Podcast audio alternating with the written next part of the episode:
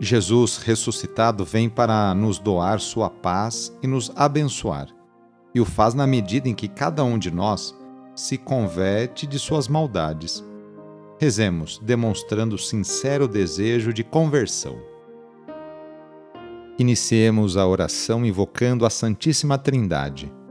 Em nome do Pai, do Filho e do Espírito Santo. Amém.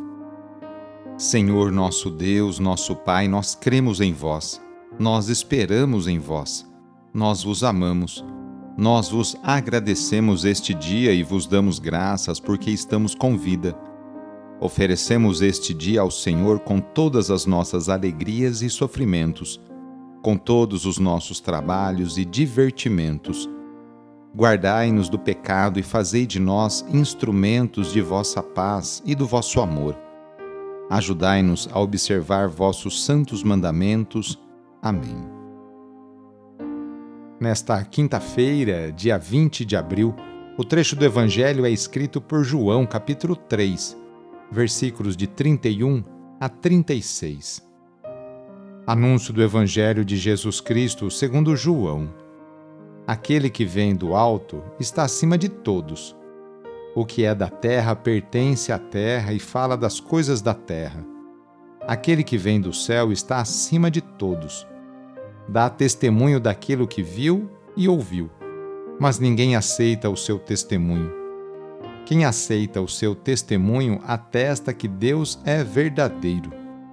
De fato, aquele que Deus enviou fala as palavras de Deus, porque Deus lhe dá o Espírito sem medida. O Pai ama o Filho e entregou tudo em suas mãos. Aquele que acredita no Filho possui a vida eterna. Aquele, porém, que rejeita o Filho não verá a vida, pois a ira de Deus permanece sobre ele. Palavra da Salvação. Quem é da terra fala como o terreno Há pessoas cujos assuntos giram em torno de coisas materiais. Dedicam horas e horas fazendo planos de como aumentar os bens, ganhar mais dinheiro, frequentar bons restaurantes, alcançar fama nesta vida, de qualquer jeito, a qualquer custo. Esquecem que o ser humano é unidade de corpo e alma. Investem no corpo e deixam de alimentar devidamente o espírito. Jesus nos fala do céu e o faz com propriedade, porque conhece o Pai e dele nos dá testemunho. Além disso, nos concede de forma generosa o Espírito Santo. Se nos deixarmos embalar pelo Espírito, nossa vida terá um salto significativo.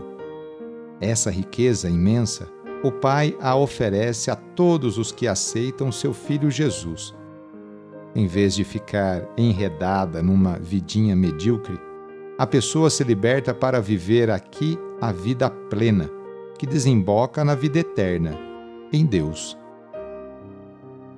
A messe é grande, mas os operários são poucos. Peçamos a Deus que continue enviando muitas e santas vocações para a sua igreja. Senhor da messe, pastor do rebanho, Faze ressoar em nossos ouvidos teu forte e suave convite. Vem e segue-me.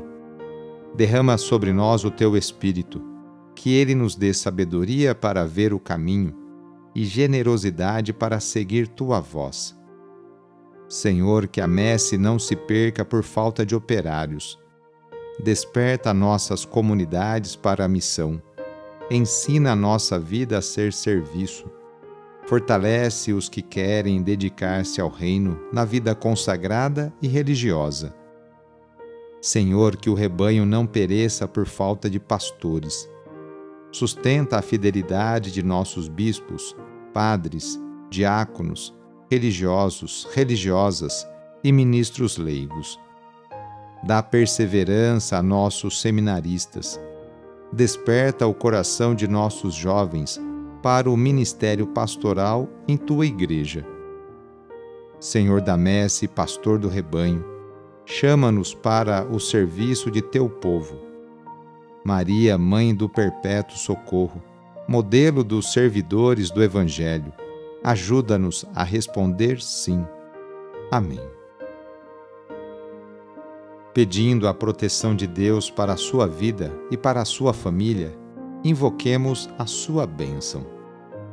A nossa proteção está no nome do Senhor, que fez o céu e a terra. O Senhor esteja convosco, Ele está no meio de nós.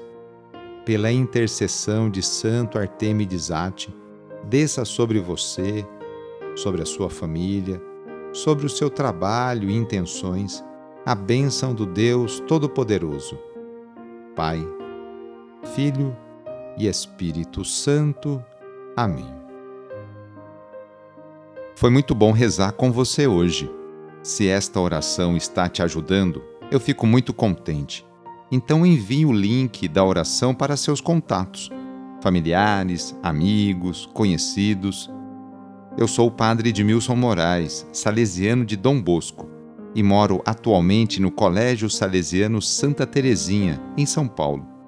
Que Deus continue abençoando você e sua família. Abraço e até mais!